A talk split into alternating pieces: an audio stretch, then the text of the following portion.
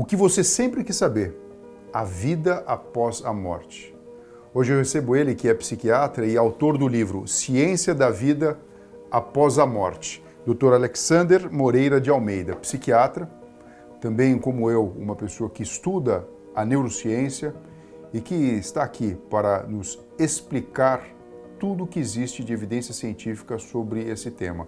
Alexander, muito obrigado pela sua participação. Doutor Fernando, um prazer enorme estar aqui obrigado a todos que estão nos assistindo.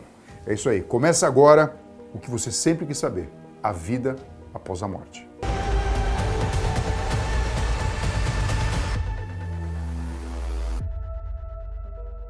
Alexander, muitas vezes a gente ouve dizer né, que a ciência, a religião, a espiritualidade não tem nada a ver.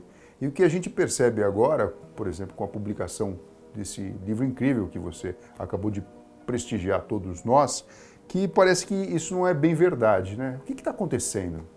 Esse é um tema muito interessante. Muitas vezes a gente aprende como ciência e religião ou espiritualidade fossem coisas totalmente antagônicas. Mas na realidade não era assim ao longo da história da humanidade. Desde a Grécia Antiga, Pitágoras, Platão, Sócrates, que fundaram a ciência, a filosofia ocidental, tinham uma conexão com a espiritualidade muito forte. Isso foi desaparecendo na realidade durante o século XX. Mas agora, nas últimas décadas, tem havido um grande número de pesquisas, de estudos científicos sobre a espiritualidade. As principais universidades do mundo, no Brasil e no exterior, têm centros de pesquisa científica sobre a espiritualidade. Agora sim, o que, que essas pesquisas mostram sobre o impacto? Eu não estou nem falando da existência da vida após a morte, mas da crença de que isso pode acontecer ou que isso de fato acontece. Muito bem. Eu digo na vida das pessoas, né? Sim, sem dúvida. É, muitas vezes predominou ao longo do século XX, baseado em preconceitos teóricos de certos autores, de que a religiosidade e espiritualidade estaria geralmente ligada à imaturidade, à neurose e problemas do gênero. No entanto, as pesquisas, hoje em dia, tem milhares de estudos mostrando que a espiritualidade, de um modo geral, está ligado com melhores níveis de felicidade, bem-estar, até menor mortalidade geral e mortalidade por suicídio. E uma das crenças centrais da espiritualidade é a ideia de que nós somos algo além desse corpo que sobrevive. E esta crença, há vários estudos apontando que estão relacionadas com menores índices de suicídio, menor ansiedade, maior bem-estar com a vida e melhor capacidade de enfrentar as dificuldades e desafios da vida.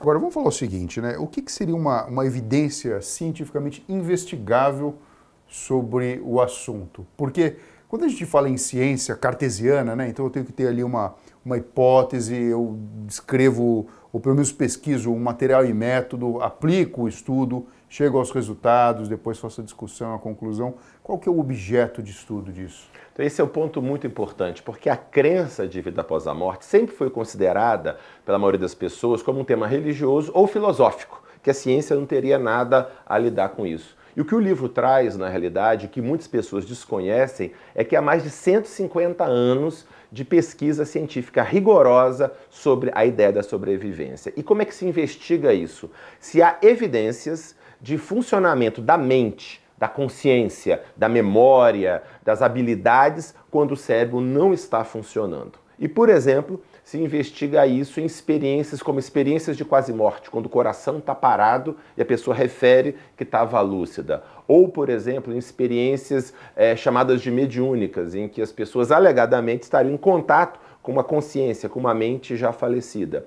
Ou, por exemplo, pessoas que alegam experiências fora do corpo, se sentir fora do corpo e descrever coisas. Ou, por fim, experiências de pessoas que alegam memórias de vidas passadas. Então, tudo isso tem sido investigado cientificamente e é isso justamente que a gente discute na obra. Alexander, é, eu, eu acho que eu fico numa posição bem confortável aqui com você para falar sobre isso e eu vou uh, assumir um papel um pouquinho diferente aqui agora. Primeiro, em primeiro lugar, é, em primeiro lugar, eu acredito na vida após a morte. Isso é uma crença que foi passada da minha família para mim, do meu âmbito religioso de fé.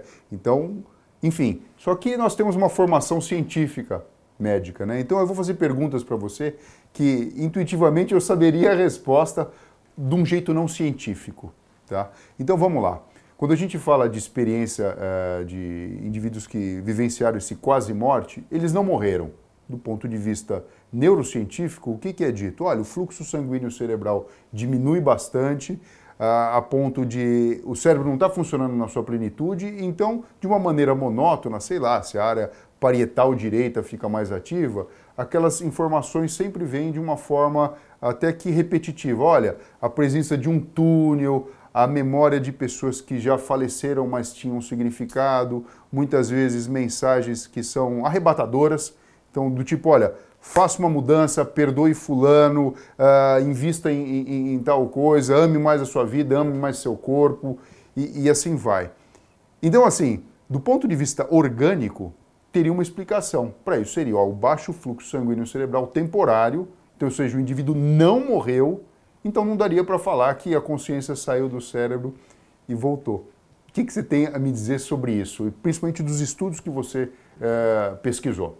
Excelente. Então, o primeiro ponto é a grande dúvida do ponto de vista científico é se o cérebro, as suas conexões elétricas, químicas, geram a consciência, a mente. Ou seja, isso que pensa, isso que sente, que a gente é. Será que isso é fruto de uma atividade elétrica química do cérebro e quando ela acaba, acaba a consciência, não tem mais nada? Ou será que o cérebro é um instrumento para a manifestação da mente? Do mesmo modo que vocês estão me vendo por uma tela de um celular, de um computador, de uma TV. Mas eu não estou aí dentro. Isso é um instrumento.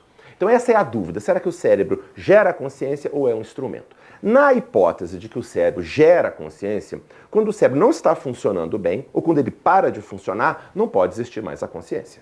E você, como neurocirurgião, a gente como médico, sabe muito bem, por exemplo, pacientes que estão na UTI em quadros graves, eles começam, o cérebro não funciona bem, ele fica em estado confusional, ele fica desorientado, ele não reconhece as coisas, ele começa a ter uma série de situações alteradas e confuso que o paciente fica. E quando realmente cessa a atividade elétrica cerebral, o paciente fica sem consciência. Nós sabemos disso. O que acontece na experiência de quase morte? Existe o inverso do que se imaginava. Quando o cérebro começa a parar de funcionar, e especialmente nos interessa os casos de parada cardíaca nós sabemos que o cérebro não tem, não tem depósito de glicose e oxigênio, o combustível, então ele para de funcionar. Ele fica isoelétrico alguns segundos depois é, que o cérebro para de funcionar. Então, em tese, ele não poderia ter consciência.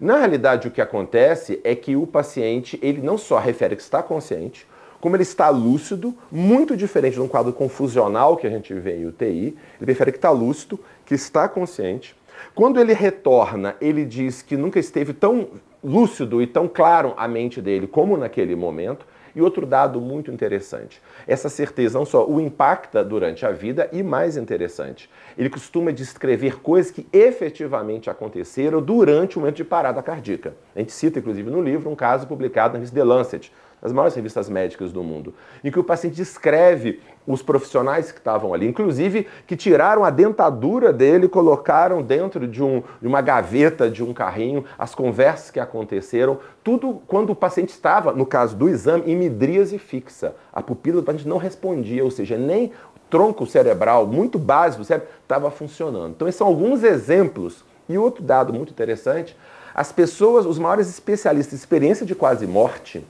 é, pesquisadores, por exemplo, dos Estados Unidos, como Sam Parner, Bruce Grayson, da Inglaterra, como Peter Fenwick, ou da Holanda, como Pim Van Lommel, nenhum deles acha que só a atividade cerebral é capaz de explicar esse tipo de fenômeno. Tem um livro né, que fala sobre isso, acho que A Vida Após a Vida, isso. não é? Que pegou uma série de pacientes que isso. passaram por isso e falam sobre isso. E a questão da mediunidade? Eu digo isso porque nós vivemos num, num, num, país em que existe um sincretismo religioso muito grande e muitas opções uh, religiosas. Então a gente tem aqui o espiritismo kardecista, né? a gente tem a Umbanda, tem o candomblé, tem o catolicismo, tem também os evangélicos e assim vai. Mas quando a gente observa de perto um fenômeno mediúnico, quem já teve oportunidade de, de, de verificar, você percebe que a pessoa de fato está em transe. E muitas vezes ela fala com um tom de voz diferente, se for no caso a psicofonia. É, fala coisas que ela não tem ciência, não deveria ter ciência, mas sabe. Né? A gente pega exemplos clássicos de psicografia, como por exemplo o Chico Xavier. Bom, Alexandre, você como psiquiatra, como explicar isso? Porque às vezes as pessoas me interpelam e perguntam o seguinte: olha, mas eu já vi certa feita que existe uma coisa de personalidade múltipla. Então, por exemplo, quando o indivíduo participa de uma gira e incorpora ali um Exu, incorpora um Herê, incorpora um preto velho na sequência, isso não poderia representar uma multifacetada personalidade de um mesmo indivíduo frente a um transtorno neuropsiquiátrico? Sim, sem dúvida nenhuma. Primeiro, a ideia de mediunidade, primeiro não é uma propriedade de uma religião, como você mesmo falou. É uma experiência humana. Todas as culturas sempre teve pessoas que alegadamente estavam em contato com uma dimensão transcendente espiritual. Desde que seja o Espírito Santo, Deus, orixás, espírito, seja o que for. Nos interessa especificamente as pessoas que alegam estar em contato com uma personalidade que já faleceu, porque aí você consegue investigar a possibilidade de sobrevivência. E não há dúvida, isso que você comentou, tanto em relação à experiência de quase morte quanto à mediunidade, isso tudo é levado em questão nas pesquisas. Pode ser só uma alucinação? Claro que pode. Pode ser só a imaginação do indivíduo? Claro que pode. Pode ser só o inconsciente do indivíduo fantasiando, criando outra personalidade? Também pode. Tudo isso é levado em consideração. Então, a hipótese, por exemplo, de sobrevivência da consciência, ela só entra quando essas hipóteses mais convencionais não dão conta, conta de explicar o fenômeno. Então, por exemplo, há estudos bem documentados, a gente cita, por exemplo, dois pós-doutorados que a gente orientou aqui na USP sobre cartas psicografadas do Chico Xavier, por exemplo, em que claramente naquelas cartas havia uma série de. Nós investigamos a precisão das informações, o quanto o Chico poderia ter tido acesso a essas informações por meios convencionais. E nós, sim, há informações que foram passadas por ele por meios convencionais, mas havia uma série de informações extremamente precisas, desde fatos, nome de pessoas, é, é, traços de personalidade, que às vezes nem familiar que teve contato com o Chico Xavier para obter a carta, por exemplo, sabia. E há outros estudos, não só nossos, mas de outros pesquisadores, exatamente nesse sentido, em que o, o, o médium ele é capaz de produzir informações que a fraude foi excluída, em que vai muito além de uma mera fantasia do indivíduo, informações muito precisas sobre a vida do indivíduo, traços de personalidade, habilidades que sugerem fortemente que, de alguma forma, aquela consciência, aquele padrão de memórias, de personalidade, de alguma forma continua ativo. Eu sei que tem trabalho científico feito nos Estados Unidos com estudos de neuroimagem mostrando que durante o transe o médio se comporta como se tivesse uma dissociação psíquica, né? ou seja, até lembra algum, algum tipo de transtorno. Mas eu entendo o que você diz. Quando existe uma informação que vai além desse transe, concreta, provável, né? você consegue mostrar que de fato era verdadeira, a gente consegue entender que isso é um elemento de estudo e de prova, porque realmente não faz sentido. É lógico que cada caso desse documentado ele tem um valor científico uh, inestimável. Sobre a questão de neuroimagem, sim, nós já fizemos estudos em parceria da Pensilvânia, nos Estados Unidos, de neuroimagem, na Universidade de Aachen, na Alemanha, também neuroimagem, um SPECT, outro ressonância magnética funcional. E um deles, por exemplo, fizemos com Andrew Newberg, um grande nome no mundo na área da na neuroimagem, é, em que nós estudamos médios em psicografia. O médium é, analisava o cérebro durante a psicografia e ele escrevendo um texto em estado normal de consciência. E o interessante é que o texto foi analisado depois por um especialista em literatura e em correção de redação, de vestibular e tudo mais. Os textos psicografados eram mais complexos, mais bem elaborados do que o texto escrito em estado normal de consciência, mas apesar disso, havia menor ativação cerebral durante o transe. Ou seja, o texto era mais complexo, produzi, é, produzido com menos uso do cérebro, digamos assim, o que é compatível com o relato do indivíduo de que não é ele que está elaborando aqueles fenômenos. E sobre a doença mental, nosso doutorado na USP foi exatamente investigando 115 médiums. E nós verificamos que eles tinham uma saúde mental boa, não era pessoas com doenças mentais, ou seja, pode haver, claro, pessoas com doenças mentais que alegam ter experiências espirituais, tudo isso como sintoma psiquiátrico, isso pode existir. Mas neste grupo não é o caso. E outra coisa, né? Aqui a gente progride nesse, nesse campo, nessa seara, existe também a questão da reencarnação. Que aí é uma outra. Uh, um outro passo ainda nessa conversa, né? É mostrar que existe vida depois da morte e a possibilidade até mesmo da ocupação de um corpo num processo de tempo futuro.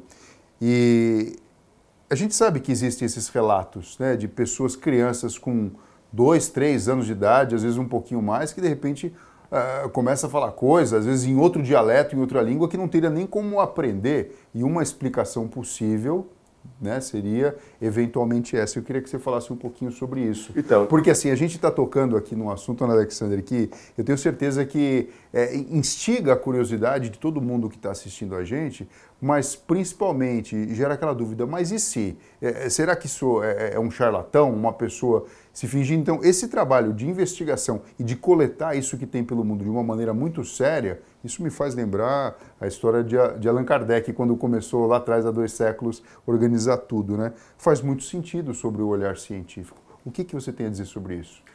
Então, primeiro, a fraude é sempre um problema que tem que ser investigado e excluído. Então, não há dúvida que há casos de fraude em tudo isso. Mas a questão é que há estudos bem controlados excluindo a fraude.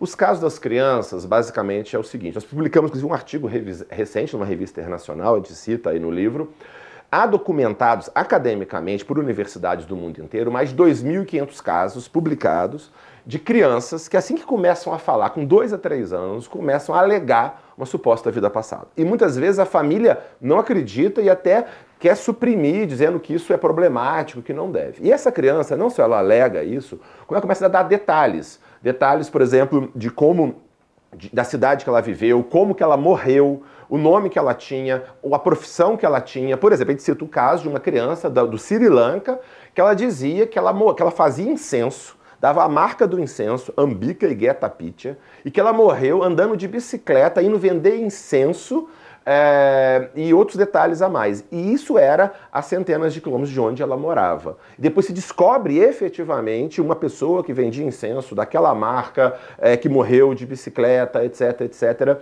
é, sendo atropelado por um caminhão e outros detalhes muito precisos. Então, esse é o exemplo de. E mais, essas crianças frequentemente também têm sintomas fóbicos, às vezes medos compatíveis. No caso dessa criança, tinha um horror quando ela ouviu falar de atropelamentos, de morte, etc. E tal. Com muitas fobias relacionadas, ou seja, é algo também importante. Então, em resumo, o que a gente procura trazer é o que tem de pesquisa, as pessoas não sabem que a pesquisa acadêmica sobre todos esses fenômenos e a pessoa precisa ter acesso a essas informações para formar sua própria opinião, inclusive, sobre se ela acha que isso é convincente ou não sobre a ideia de sobrevivência, por exemplo, Agora, após a morte. E quais são as principais críticas que acabam uh, assolando né, essa, essa hipótese da vida após a morte?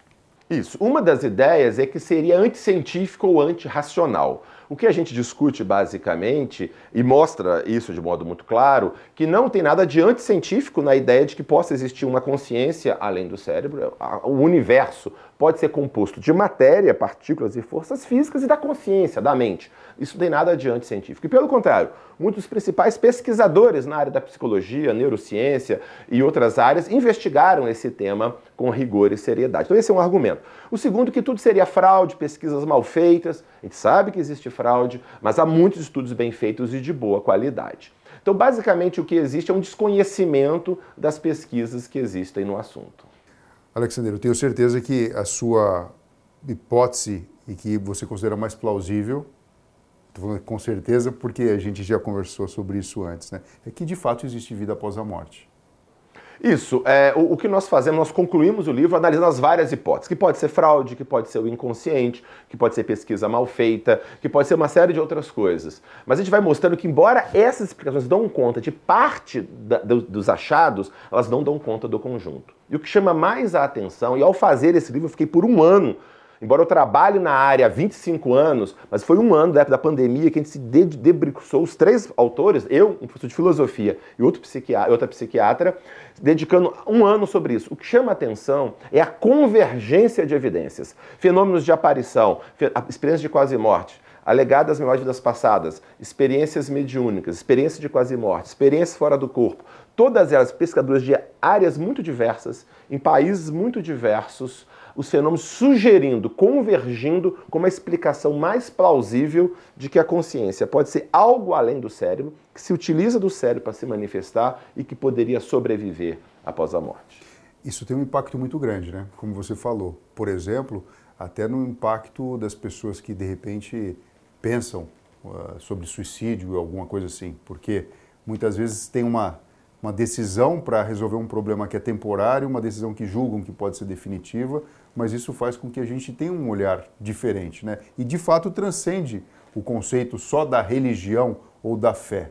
Né? É, não tem jeito. A ciência ela tem que progredir em conjunto e a favor da humanidade. Eu queria que você falasse algumas palavras finais, porque esse tema realmente é empolgante. Eu vou mostrar de novo aqui o livro. Isso pode ser comprado, uh, qualquer exemplar, pela internet, né? Ciência da Vida Após a Morte. Realmente é um livro incrível. Eu fico muito orgulhoso de saber que é brasileiro, é ciência nossa, aqui do nosso país, é irreverente.